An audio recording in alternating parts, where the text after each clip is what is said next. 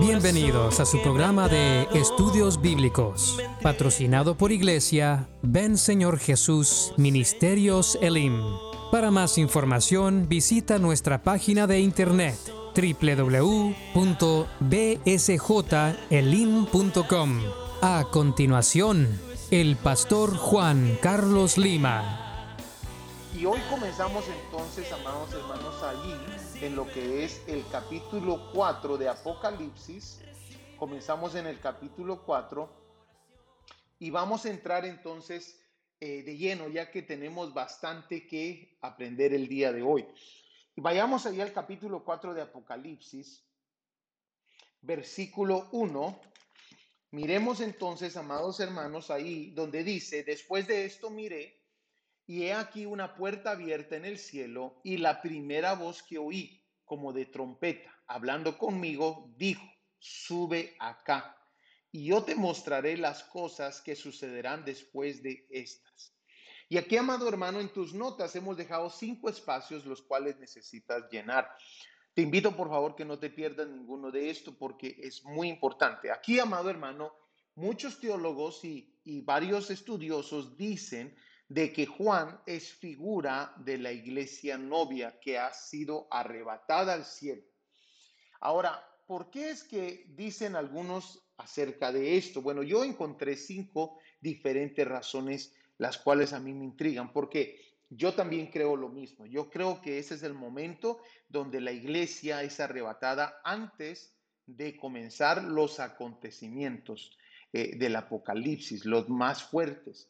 Recordémonos que esto es antes de lo que es el primer sello, es antes de lo que es eh, eh, eh, los, los, las trompetas, ¿verdad? Las copas y todo eso.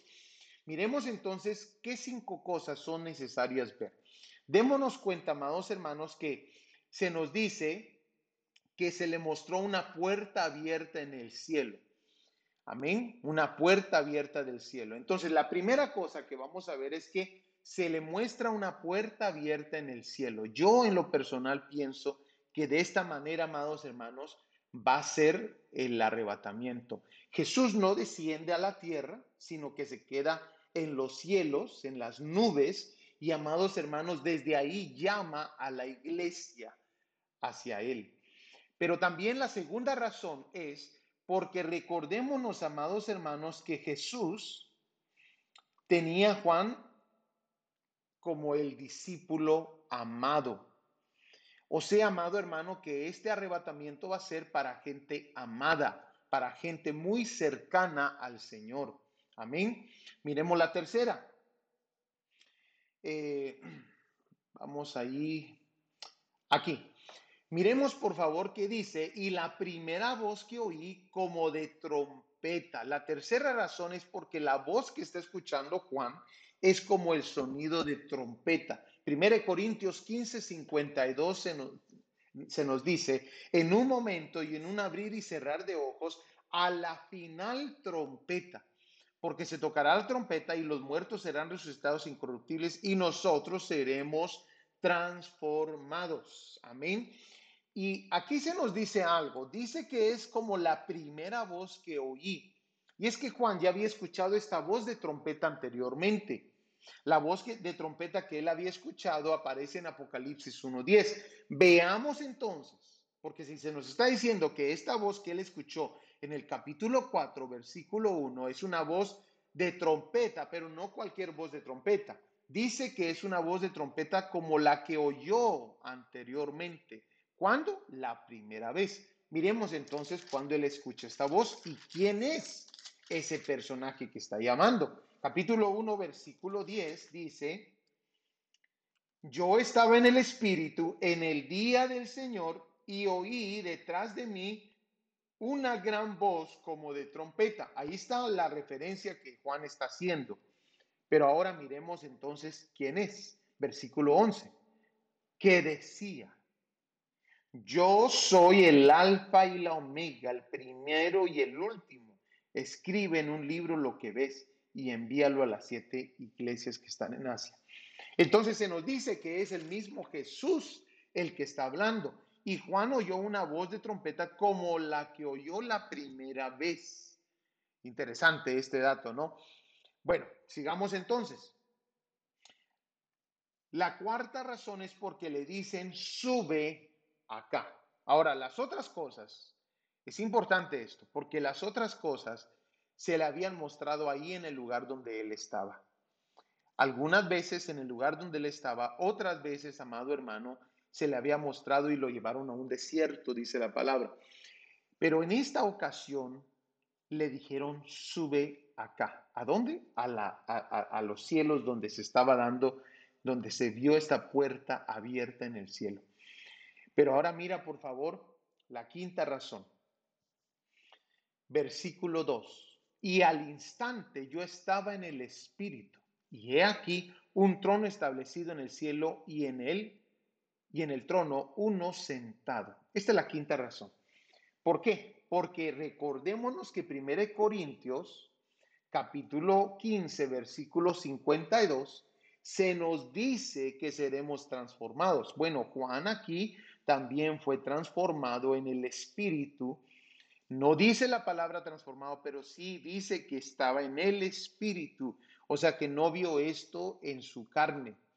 Dice, y al instante yo estaba en el Espíritu, y he aquí un trono establecido en el cielo, y en el trono uno sentado. Amén. Interesante esto. Entonces, para entender un poquito más eh, el programa de los acontecimientos que se vienen, tenemos que ir a lo que es el libro de Daniel. En el libro de Daniel, vamos a encontrar el orden de los acontecimientos, ya que a él se le dejaron saber varias cosas muy importantes acerca del tiempo del fin, no solamente para esos tiempos de él, sino también del tiempo del fin. Entonces, vamos a comprender un poquito más el orden de acontecimientos de, esto. Amén. Miremos entonces ahí en lo que es Daniel capítulo 9, versículo 24. Ahora te quiero dejar saber de que estoy usando la versión nueva traducción viviente, ya de que nos va a ayudar un poquito más a comprender las palabras que se usan ahí en Daniel. Daniel 9:24 dice así, un periodo de 70 conjuntos de siete se ha decretado para tu pueblo y tu ciudad santa, para poner fin a su rebelión, para terminar con su pecado, para obtener perdón por su culpa, para traer justicia eterna, para confirmar la visión profética y para ungir el lugar santísimo. Ahora, es interesante de que aquí hay una nota en esta Biblia que dice en hebreo 77. Amén. Interesante, ¿no? Esta palabra. Esta palabra, eh, número 41, 70 conjuntos de 7, en hebreo significa 77. Amén. Bueno, pero estudiemos un poquito qué es lo que está diciendo. Están hablando de 70 conjuntos de 7, como lo pone esta versión. Pero se nos dice, amados hermanos, de que van a haber siete conjuntos de siete en el versículo 25. Miremos, ahora escucha y entiende. Pasarán siete conjuntos de siete más 62 conjuntos de siete. Aquí yo les puse las edades o cuántos años serían. Siete conjuntos de siete van a pasar de primero y después 62 conjuntos de siete, que da un total, amados hermanos, de 49 años en el primer conjunto y 434 años en el segundo conjunto de siete, que esto da un total de 69 conjuntos de siete, que sería igual a 483 años. Recordémonos, amados hermanos, qué es lo que está indicando esto. Le están dando una fecha exacta de algún acontecimiento. Sigamos leyendo. Dice en, el, eh, en, este, en esta parte de acá, desde el momento en que se dé la orden de reconstruir Jerusalén hasta que venga un gobernante, el ungido, hasta que venga. Entonces aquí, amados hermanos, se nos está dando la orden eh, eh, ahí en Esdras capítulo 7, versículo 8 al 26, hasta que venga un gobernante. Viene el gobernante y ahora, amados hermanos, desde este punto, aquí cuando el gobernante muere, nos lo dice el versículo 26 también. Escuche bien, después de este periodo de 62 conjuntos de siete, o sea, este segundo periodo, después de que viene el gobernante, ¿verdad? Que aparece acá, dice que se le va a dar muerte, muerte. Mire, por favor, matarán al ungido sin que parezca haber logrado nada. Y surgirá un gobernante cuyos ejércitos destruirán la ciudad y el templo. Esto pasó, por supuesto, ya muchos años después, eh, en el año 70, eh, destruyen, amados hermanos, lo que es eh, Jerusalén y el templo. El fin llegará con una inundación, guerra y la miseria que acarrea. Esta eh, está decretada desde ese momento hasta el fin. Mira qué impresionante. Le dieron a Daniel hasta las fechas, amados hermanos, 70 conjuntos de siete, pero algo interesante que tenemos que ver aquí, amado hermano, es de que se le están diciendo que son un total de 70 conjuntos de 7. Entonces te preguntarás, y a esto nos va a guiar esto. Amado hermano, ¿cómo sabemos que son siete años de tribulación? Tres años y medio de tribulación y tres años y medio de gran tribulación. Bueno, la Biblia no lo dice en ningún lado, lo dice esta profecía de Daniel. Aquí, amado hermano, cuando hacemos la cuenta, solamente hay 69 conjuntos de 7. Y parece como que hay un parón, como que ya no sigue más. ¿Por qué, amado hermano? Porque después viene un periodo de gracia que no está incluido en esta profecía de 70 semanas. ¿Por qué, amado hermano? Porque este periodo de gracia es para la iglesia y esta profecía de las 70 semanas es para Israel.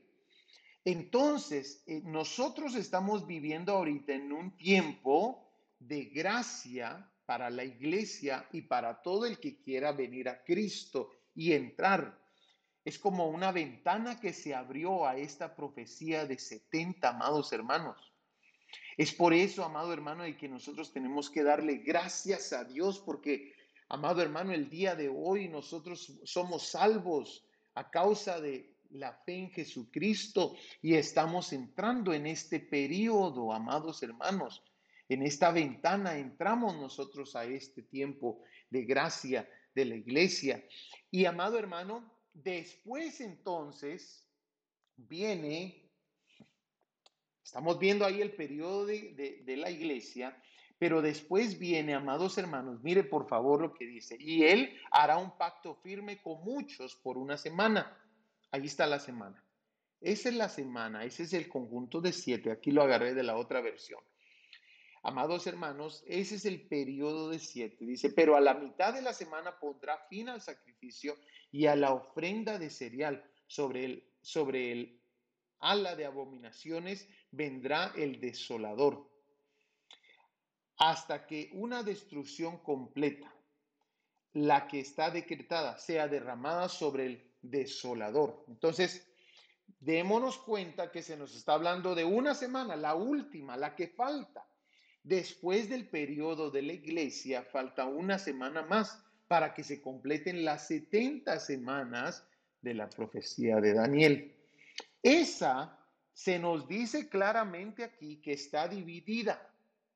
Mire, por favor, dice, al sacrificio de la ofrenda de cereal, sobre el ala de abominaciones vendrá el desolador hasta que una destrucción completa la que está decretada. Pero dice, vamos a ver, pero a la mitad de la semana pondrá fin al sacrificio y a la ofrenda de cereal. Aquí está la mitad. O sea, falta un conjunto de siete, este, de aquí para acá, falta todavía pero se nos deja saber que a la mitad Él pondrá fin al sacrificio. ¿Por qué, amado hermano? Porque ahí es cuando hace guerra contra Israel. Los primeros tres años y medio, lo cual vamos a estudiar a mucho más profundidad después, van a ser en amistad con Israel, el anticristo. Después, amados hermanos, será eh, eh, una guerra contra Israel, la gran tribulación. Impresionante. Entonces, esto nos deja saber, amados hermanos, el conjunto de 70 eh, conjuntos de siete. Ahora, quiero dejar bien claro, amado hermano, de que el periodo de la iglesia nadie sabe cuándo se termina. Nadie sabe. Tenemos algunas pautas, ¿verdad? Las cuales vamos a estudiar el día de hoy, pero la Biblia es clara y dice que nadie sabe el día ni la hora. Pero tenemos que saber de que sí hay cosas que sabemos, hay señales que Jesús dejó escritas en su palabra y señales que van a ocurrir, que nos van a dar una, una ayuda para saber este es el tiempo, está muy cerca. Amén. Miremos, por ejemplo, esto. Romanos capítulo 11, versículo 25 dice, porque no quiero, hermanos, que ignoren este misterio, para que no sean sabios en su propia opinión, que a Israel le ha acontecido un endurecimiento parcial hasta que haya entrado la plenitud de los gentiles. Entonces, amado hermano, aquí se nos deja saber de que una de las cosas que estamos viendo es que hay un endurecimiento de parte de Dios hacia Israel para que entre la plenitud de los gentiles a la salvación. Amén. Entonces, nos deja saber la Biblia cómo está diseñado este periodo de la iglesia. Amén a su debido tiempo, que Dios sabe exactamente cuándo es, amado hermano, comienza el resto de los acontecimientos, o mejor dicho, la última semana de la profecía de Daniel. Ahora, hermano, déjame mostrártelo de esta otra manera. Ahorita estamos en siete periodos de la iglesia nosotros realmente estamos en este último periodo que es el periodo de la Odisea. Amén. Pero aquí, amados hermanos, va a ocurrir un acontecimiento. Más bien van a ocurrir varios acontecimientos antes de que se siga el conteo de la última semana de las 70 semanas de la profecía de Daniel. Entonces, ¿Qué es lo que va a ocurrir? Bueno, uno de los acontecimientos que va a ocurrir es que el Espíritu Santo será quitado de la tierra. Eso lo dice, amados hermanos, aquí, segunda de Tesalonicenses capítulo 2, versículo 6 al 7. Dice, porque el misterio de la iniquidad ya está en acción, solo que aquel que por ahora lo detiene. Dice, lo hará hasta que él mismo sea quitado de en medio. Nosotros creemos, amados hermanos, que el que detiene ese misterio de la iniquidad es el mismo Espíritu Santo hasta que Él sea quitado. Ahora, no significa esto de que el Espíritu Santo eh, no visitará la tierra. Recordémonos, y, es que realmente el Espíritu Santo va a regresar a como Él trabajaba en el Antiguo Testamento. Si has tomado algunas de las otras clases con nosotros, te darás cuenta que el Espíritu Santo antes de que viniera a morar en el creyente, el Espíritu Santo visitaba a la gente que iba a usar. Amén. El, Espíritu Santo los visitaba, pero no moraba dentro de la gente. Entonces, nosotros pensamos, amados hermanos, que algo así, similar a lo que ocurría en el Antiguo Testamento, cuando estaba Elías, cuando estaba Eliseo, Moisés y todos ellos, amados hermanos, que Dios obraba de esa gran manera, amado hermano, eh, nosotros pensamos de que de esa manera va a regresar. Creemos, amados hermanos, que el Espíritu Santo mora dentro del creyente ahorita porque lo está preparando para ser novia, de adentro para afuera. Es, es por eso el privilegio que nosotros tenemos, amado hermano, de tener al Espíritu Santo adentro de nosotros, porque en algún momento va a regresar a lo que antes se hacía, a lo que antes de la forma que, eh, que antes se obraba. Entonces, eh, démonos cuenta de que no solamente el Espíritu Santo será quitado, sino que la iglesia es arrebatada. La iglesia es arrebatada porque el, Espíritu Santo va a presentar a la iglesia eh, a, a, Jesús. Ahora, eh, démonos cuenta que en esta, en esta porción de aquí dice, porque el espíritu de, de la iniquidad, mira por favor aquí en esta parte de acá, porque el espíritu, porque el misterio de la iniquidad ya está en acción, dice, solo que aquel que por ahora lo detiene, lo hará hasta que, el, hasta que él mismo sea quitado de en medio. Amén. Entonces, por eso es de que nosotros usamos la palabra quitado. Amén. Hasta que Él mismo sea quitado de en medio.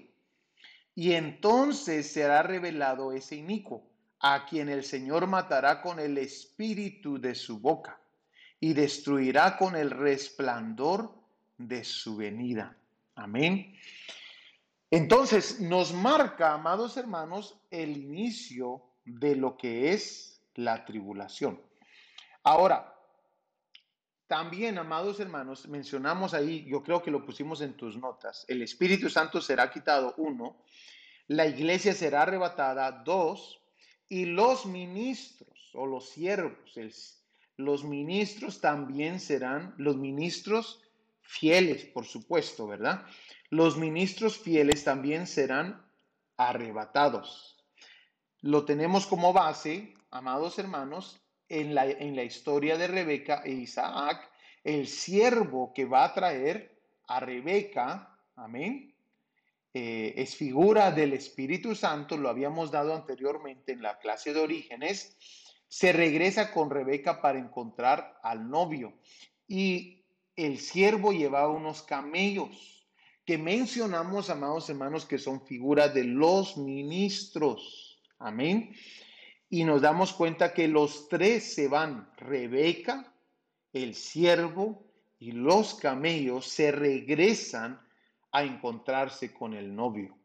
Impresionante esta figura. Entonces, varias cosas que van a comenzar a ocurrir. Amén. Y de repente, amados hermanos, comienza a verse lo de la tribulación.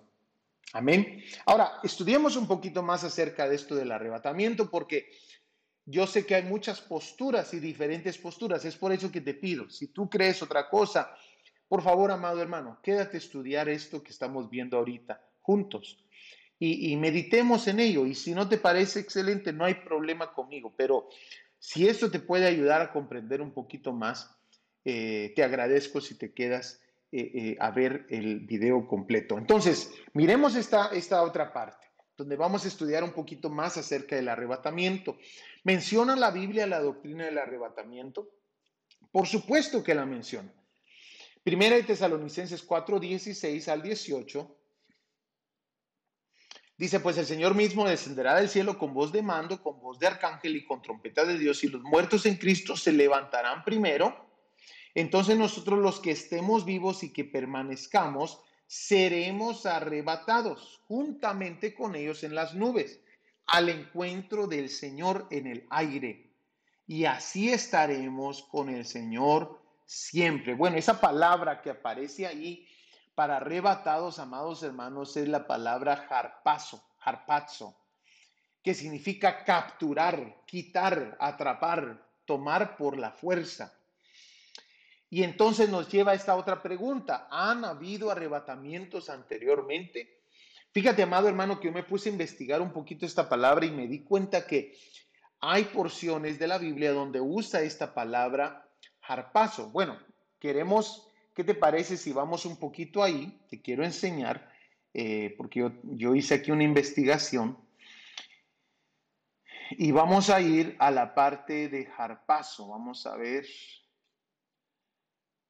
Aquí está. Mira por favor esta, esto que había sacado, sacado yo anteriormente, donde puse la palabra harpazo, pero en hebreo. Y esta aparece en varias partes de la Biblia.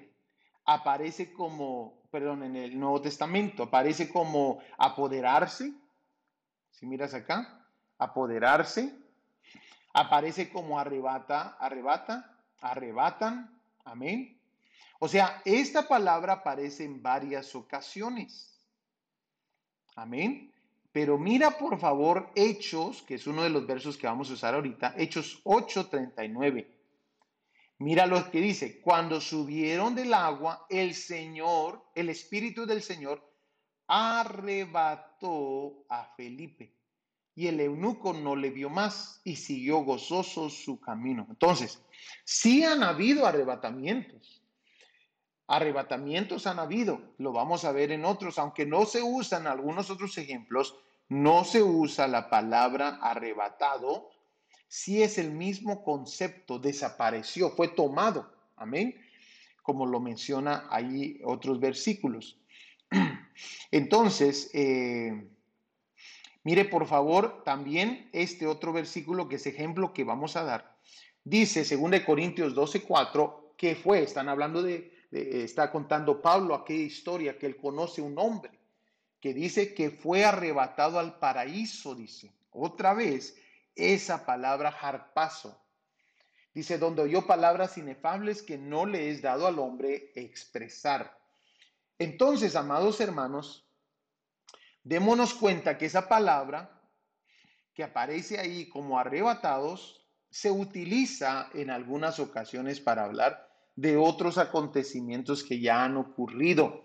Amén. Pero miremos qué otros entonces. Yo tengo aquí algunos que, si no me equivoco, tienes que llenar ahí en tus notas algunos otros eh, personajes. Han habido arrebatamientos anteriormente.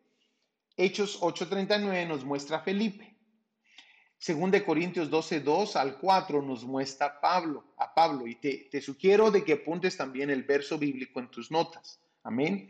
Pero también nos hablan de Enoch. Amén. En Hebreos 11:5. Pero también nos hablan de Elías en Segunda de Reyes 2:11. Amén. Ahora, entremos a algunos otros versos, Felipe, Pablo, Enoch, Elías, entremos a algunos otros versos, amados hermanos, que nos van a dar cierta luz a todo esto. Miremos algunas otras figuras que nos dan luz. Por ejemplo, hay una figura en la palabra del Señor, amados hermanos, ahí en Daniel. Regresemos a Daniel, Daniel capítulo 3, versículo 1 dice, el rey Nabucodonosor hizo una estatua de oro cuya altura era de 60 codos y su anchura de, de, su anchura de 6 codos, dice. La levantó en el campo de Durá, en la provincia de Babilonia. Bueno, miremos entonces ahí, amados hermanos, se nos está hablando de una estatua. Yo te la puse en otra versión ahí para que mire los metros. Eran 27 metros de alto y 2.7 metros de ancho. Amén. La levantó en el, en, el llano de Dura, de Dura, en la provincia de Babilonia. Bueno, démonos cuenta que esto se asimila mucho, en muchas formas, a otra estatua que se va a levantar en Apocalipsis capítulo 13, versículo 14. Amén. Otra estatua, otra figura. Amén. Interesantemente, la palabra que aparece ahí en Apocalipsis 13, 14 que la mencionan en nuestro español como figura, también significa, esa palabra en griego significa estatua también. Interesante, ¿no? La puedes ir a buscar a los diccionarios Strong que, que, te sugerimos que tienes que tener para tomar esta clase.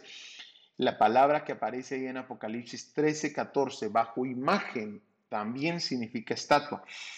Ahora, Daniel capítulo 3, versículo 5 nos da más luz. Dice, amado hermano, que en el momento en que oigan el sonido del cuerno, la flauta, la lira, el arpa, el salterio, la gaita y toda clase de música, se postren y adoren la estatua de oro que el, rey Nabucodonosor ha levantado. Pero el que no se postre y adore se echa, será echado inmediatamente en un horno de fuego ardiente. Eso también, amados hermanos, es muy similar a lo que aparece ahí en Apocalipsis 13:15 que dice que se le va a dar adoración a la imagen que ha sido levantada. Estas historias son muy similares. A causa de su similitud, donde ambas historias mencionan que se va a levantar una imagen o una estatua y que se le va a adorar, entonces hay que compararlas para ver si encontramos algo que necesitamos estudiar acerca de ello. Yo he hecho esta gráfica aquí que te va a ayudar un poquito más a ver estas dos comparaciones. Daniel capítulo 3 y Apocalipsis capítulo 13. Miremos entonces la primera. Ahí en el capítulo 3, versículo 1, se construye una imagen, amén, una estatua. En ambos lugares, capítulo, Apocalipsis capítulo 13, versículo 14, dice, en ambos lugares se construye una imagen, amén. Se castiga a la gente que no la adore. Amén. En ambos lugares se castiga a la gente que no adore a la imagen o a la estatua que se acaba de construir. Pero aquí se pone bien interesante el asunto, porque ahora que ya sabemos que esta es una comparación, una similitud, una figura de la forma que va a ser en el Apocalipsis, podemos comenzar a ver otros puntos importantes. Los pueblos, naciones y lenguas. Significa, amado hermano, que el mundo entero tendrá que adorar a la imagen. El mundo entero. No va a ser por sección, sino que el mundo entero, pueblos, naciones y lenguas. Y aquí el pueblo de Israel, que es uno de los que entra también y adora la imagen, amados hermanos, porque de todo el pueblo de Israel, solo tres se pusieron en contra. Usted sabe la historia, los tres amigos de Daniel. Y amado hermano, el pueblo de Israel es figura ahora de los creyentes de, en Dios que se quedarán a la tribulación. Mucha gente se va a quedar, amados hermanos, mucha gente va a entrar a lo que es esta, este, esta parte de la última semana de la profecía de Daniel. Y amado hermano, se va a levantar esta estatua y mucha gente va a adorar, va a adorar esta imagen, incluyendo cristianos, gente que aquí en este tiempo de la Odisea se consideraban cristianos, van a negar su fe y van a adorar porque se van a quedar sin comida, se van a quedar, amados hermanos, sin comprar y sin vender. Van a ser tiempos muy difíciles. Dice la Biblia que unos se van a entregar a otros, amado hermano. Entonces, claramente nos deja saber de que hay un tiempo que va a ser muy, muy difícil. Pero mira, por favor, también, amados hermanos, en el en lo que es el capítulo 3, versículo 13 de Daniel, se nos dice que Sadrach, Mesach y Abednego, figura de los creyentes, te estoy dando yo esa información, figura de los creyentes fieles que no adorarán, adorarán a la imagen. Amados hermanos, en el capítulo 3, en el capítulo 7, versículo 9 de Apocalipsis, se nos habla, amados hermanos, que van a haber fieles. Vayamos ahí, por favor, porque yo sé que esa parte no está en el capítulo 13, pero ¿por qué no está en el capítulo 13? Porque en el capítulo 13 no nos, nos habla de los fieles, sino que es hasta en el capítulo 7, versículo 9. Y vamos a aprender por qué está en otro versículo después. Versículo 9 dice, después de esto miré aquí una gran multitud, la cual nadie podía contar, de todas naciones y tribus y pueblos y lenguas que estaban delante del trono en la presencia del Cordero, vestidos de ropas blancas y con palmas en las manos, y clamaban a gran voz diciendo, la salvación pertenece a nuestro Dios que está sentado en el trono y al Cordero. Amén. Eh, mire, versículo 14. Y yo le dije, Señor, tú lo sabes, le han preguntado de dónde son o quiénes son. Amén. Pero ahora él le contesta, Señor, tú lo sabes. Y él me dijo, estos son los que han salido. Y escúcheme bien, amado hermano, no de la tribulación. Estos han salido de dónde? De la gran tribulación. O sea, amado hermano, que aquí en el capítulo 7, versículo 9 en adelante, se nos estaba dando un acontecimiento de la gran tribulación. Amén. Quiere decir de que el Apocalipsis no necesariamente lo vamos a poder estudiar en orden. Aunque hay muchas cosas en orden, hay cosas que nos van a dejar saber y esa es la razón por la cual no aparece en Apocalipsis 13, porque ya se nos habló de esto, amados hermanos, en otro versículo que está fuera de orden, amén, que no está en, un eh, cronológicamente ordenado pero sí se nos está hablando de algo que aparece al final de la gran tribulación. Son estos seres que han salido de la gran tribulación, estas personas que han salido de la gran tribulación y han lavado sus ropas y las han emblanquecido en la sangre del cordero. Ahora, Sadrach, Mesach y Abednego en Daniel son figura de los que van a salir del grupo pequeño que va a salir aprobado, creyentes fieles que no adorarán a la imagen. Sadrach, Mesach y Abednego, ellos no adoraron la imagen. Ellos, amados hermanos, estaban eh, eh, parados y no se doblaron sus rodillas hacia la imagen. Y tú preguntarás, ¿pero qué tiene que ver esto con el arrebatamiento? Bueno, amado hermano, porque ya te diste cuenta que aquí en la historia no aparece Daniel. En ninguna de las historias aparece ni la iglesia ni Daniel. Amado hermano, ¿dónde está Daniel? ¿Dónde está la iglesia? ¿Por qué a Daniel ni se le incluyó en la prueba? ¿Ya te dices cuenta de eso? ¿Por qué a Daniel ni se le incluyó en la prueba? Daniel no está en la prueba de Daniel, de, Daniel capítulo 3, donde se le pide a todo pueblo, nación y lengua que adore la imagen. ¿Sabes por qué, amados hermanos, no aparecen en la historia? Porque aquí también es figura Daniel de la iglesia novia de los más amados, de los más cercanos al Señor, que tampoco van a pasar la tribulación. Esta es una de las figuras, amados hermanos. Por supuesto, para creer en estas figuras que ya se nos dejaron escritas en la Biblia, amado hermano, se necesita la fe. Amén. Entonces, aquí te voy a dar varias razones por las cuales nosotros no creemos, o perdón, por las cuales creemos que la iglesia no se queda para la tribulación. Una de ellas, amados hermanos, es 1 Tesalonicenses 1.10, 5.9, que nos dice que Dios no nos ha puesto para ira. La Biblia dice que Dios nos ha salvado de la ira venidera. Amén. Vayamos por favor ahí a lo que es 1 Tesalonicenses para que lo miremos juntos. Primera de Tesalonicenses, capítulo 1, versículo 10.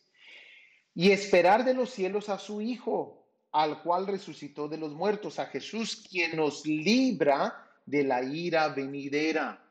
Amado hermano, la ira venidera es de la cual nosotros somos salvos. Amén. Nosotros somos salvos de la ira venidera. Dios nos ha librado de su ira. No es de la ira del anticristo, es de la ira venidera de Dios. Amén. Dios nos ha salvado no solamente de la ira delante de su, de su trono, sino que de la ira venidera a este mundo. De eso nos salvó Dios. Por eso, amado hermano, es tan importante permanecer. Y no lo estoy sacando de un verso. Capítulo 5, versículo 9 lo menciona nuevamente. Mira lo que dice porque no nos ha puesto Dios para ira, sino para alcanzar salvación por medio de nuestro Señor Jesucristo. Ahí está claramente, amados hermanos, que Dios nos ha librado de la ira venidera. También la segunda razón es porque Lucas 17, 26 al 29 se nos muestra, amados hermanos, que los tiempos serán como los días de Lot y de Noé pero si estudiamos bien esas dos historias, ambos fueron salvos antes del juicio que vino a sus generaciones. Amén. Lot fue sacado por ángeles. Noé fue, se le cerró la puerta del arca antes que viniera la inundación, el diluvio. Entonces, amados hermanos, claramente ellos fueron salvos antes del juicio que vino a sus generaciones. Y la Biblia nos dice que los tiempos van a ser similares a los de Lot y Noé. Vayamos ahí a Lucas porque me interesa que lo leamos exactamente como lo dice ahí. Lucas capítulo 17, versículo 26. Lucas 17, 26 dice, como fue en los días de Noé, así también será en los días del Hijo del Hombre.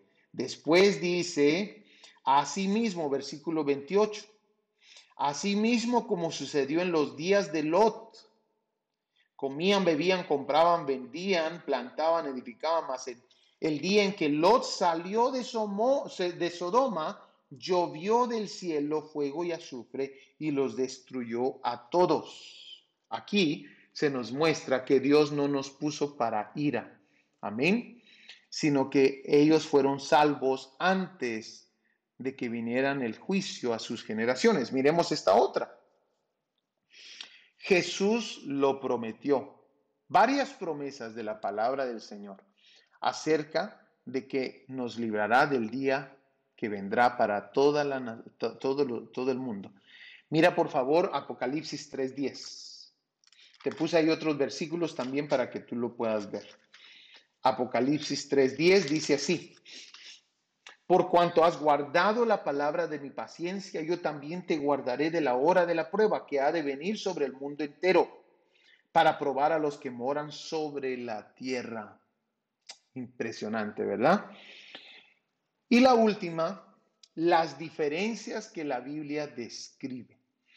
El arrebatamiento es muy diferente a la segunda venida de Jesús. Amén. Primera de Tesalonicenses 4:17. Ve conmigo, por favor.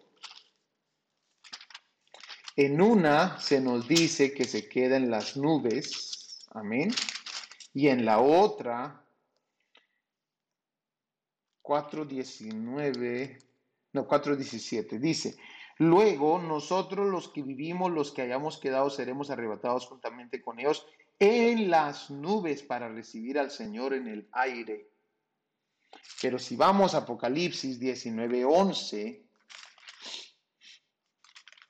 entonces vi el cielo abierto y he aquí un caballo blanco y el que lo montaba se llamaba fiel y verdadero y con justicia juzga y pelea. Y nos dice, amados hermanos, eh, dice versículo 21. Y los demás fueron muertos con la espada que salía de la boca del que montaba el caballo y todas las aves se saciaron de las carnes de ellos. Entonces, se nos da a entender, amados hermanos, que aquí viene a poner su pie en la tierra y va, viene a traer juicio contra la bestia, contra el anticristo, el falso profeta, y en los próximos versículos se nos deja saber que viene a poner su gobierno Jesús aquí en la tierra y comienza el milenio. Entonces, en el capítulo 19, versículo 11, se nos deja saber que viene montado en un caballo blanco, pero viene a juzgar y a pelear contra sus oponentes. Amén. Pero en el en 1 Tesalonicenses 4:17 se nos marca que es muy diferente eh, eh, porque viene a arrebatar a su iglesia. Amén el arrebatamiento. Entonces, cuatro, cuatro diferentes razones por las cuales no creemos que la iglesia se queda a la tribulación. Amén. Cuatro diferentes razones. Bueno, sigamos leyendo entonces, amados hermanos, que tenemos bastante. Para comprender otra figura muy importante acerca de esto, tenemos que ver el arrebatamiento figurado en la historia de David y Absalón.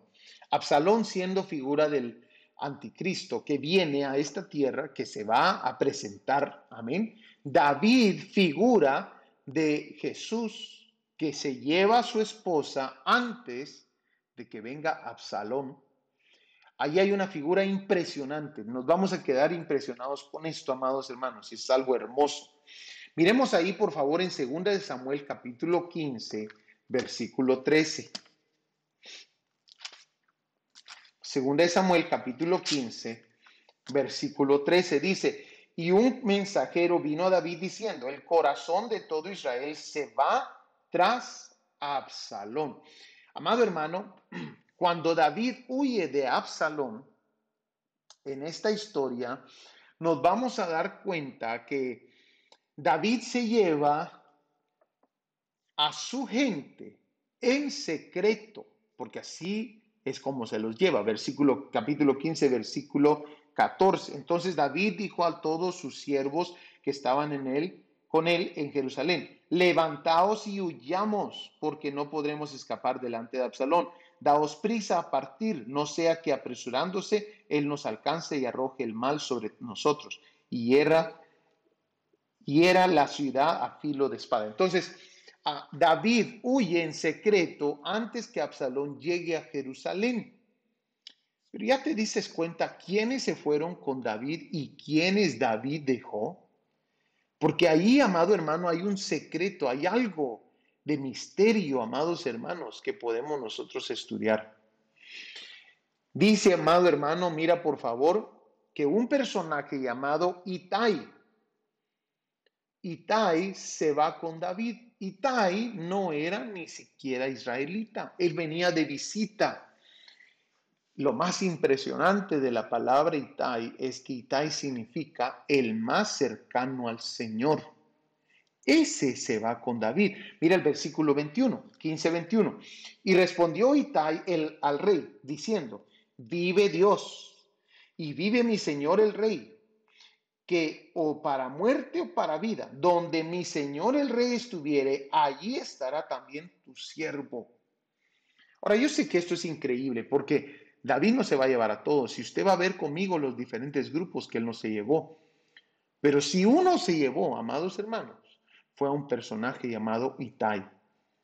Cuando yo por primera vez fui a ver el significado de la palabra Itai, yo me quedé impresionado que Itai significa el más cercano al Señor. Ahora, te lo voy a enseñar porque para mí fue algo increíble y yo sé que también para ti.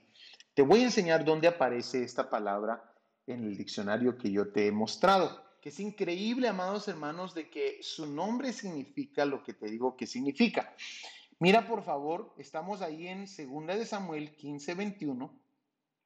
Y la palabra Itai en inglés se dice, se escribe de esta manera, en español solamente con una T. Pero cuando voy al diccionario, aquel que te había mencionado, que es el que yo uso, ¿verdad? Es una enciclopedia exhaustica o diccionario exhaustico de eh, nombres bíblicos. Es un muy buen diccionario. Mira por favor la palabra Itai. Itai significa, near significa el más cerca al Señor. Eso es lo que significa el nombre Itai. El más cerca al Señor. Eso es algo impresionante porque Jesús, amados hermanos, se va a llevar a los más cercanos, pero es impresionante que está aquí en, esta figura que estamos viendo, porque David se lleva a la gente en secreto, pero no se lleva a todos. Se lleva a un grupo selecto, se lleva a Itai, amén. Itai se va con David, el más cercano al Señor. Aparece esto en el versículo 21, segundo de Samuel, capítulo 15, versículo 21. Y respondió Itai al rey diciendo, vive Dios y vive mi señor el rey, que o para muerte o para vida, donde mi señor el rey estuviere, allí estará también tu siervo. Miremos entonces quiénes otros, quiénes se fueron y quiénes se quedan. Mateo 24, 40 dice, entonces estarán dos en el campo, uno será llevado y el otro será dejado. Y es que, amado hermano, David deja a sus concubinas. Amén. Capítulo 15, versículo 16. El rey entonces salió con toda su familia en pos de él. Amén. Y dejó el rey diez mujeres concubinas para que guardasen la casa. No se fueron las concubinas con David, solamente se fueron las reinas con David y se va un grupo selecto y este personaje Itai con él. Amén. Pero también, amados hermanos, se quedan, ya iban en camino Sadoc y Abiatar, que eran ministros, perdón, sacerdotes de ese entonces de David, Sadoc y Abiatar, pero resulta que David en el camino les dice, ¿sabe qué? Ustedes regresense. Capítulo 15, versículo 24 y 29 dice, y he aquí también iba Sadó con él y todos los levitas que llevaban el arca del pacto de Dios, y asentaron el arca del pacto de Dios, y subió a Abiatar después que todo el pueblo hubo acabado de salir de la ciudad. Versículo 29.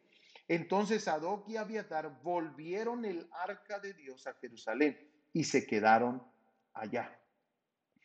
Esto, amados hermanos, figura porque todo esto es una figura, amados hermanos. del último tiempo.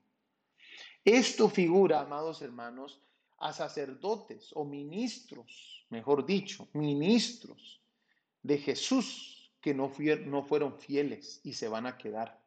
Resulta, amados hermanos, que este aviatar, cuando haces un poquito de, de investigación, te vas a dar cuenta que este era del sacerdocio rechazado de Elí, que aparece en Primera de Reyes 2, 26 al 27.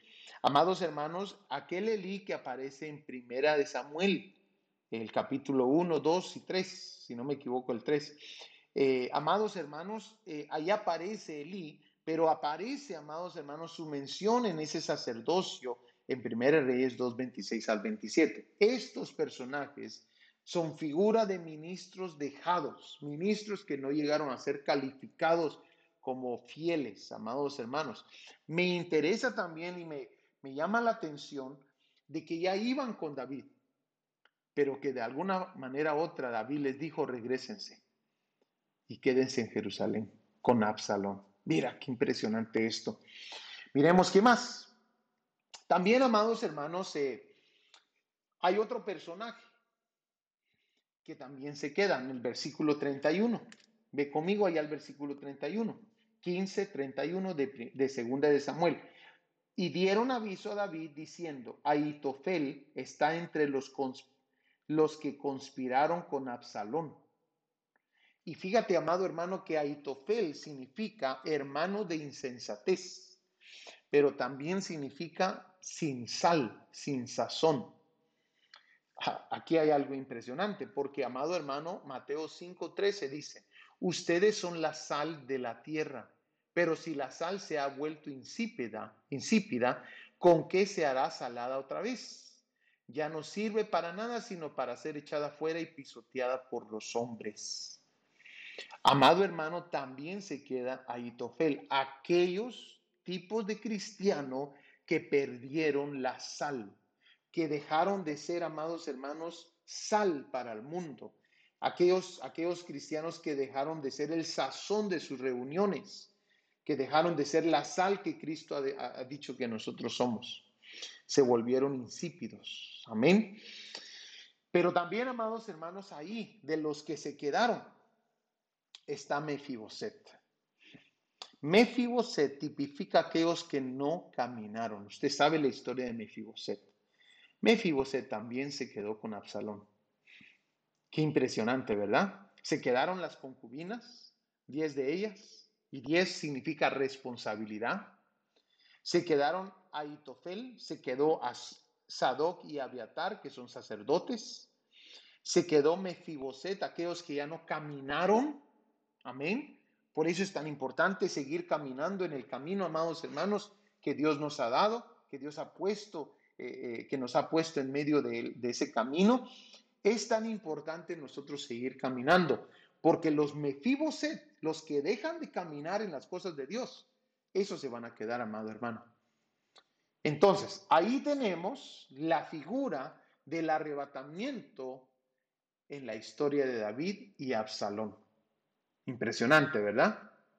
Amado hermano, hemos visto bastante información el día de hoy acerca del arrebatamiento, acerca de qué tan cerca están los tiempos Así que yo te invito, amados hermanos, que esto te anime a permanecer en las cosas de Dios, a meterte más, que no vayas a ser considerado una concubina, que, no vayas a ser considerado alguien que conoce el palacio, entra al palacio, permanece en el palacio, pero es desobediente.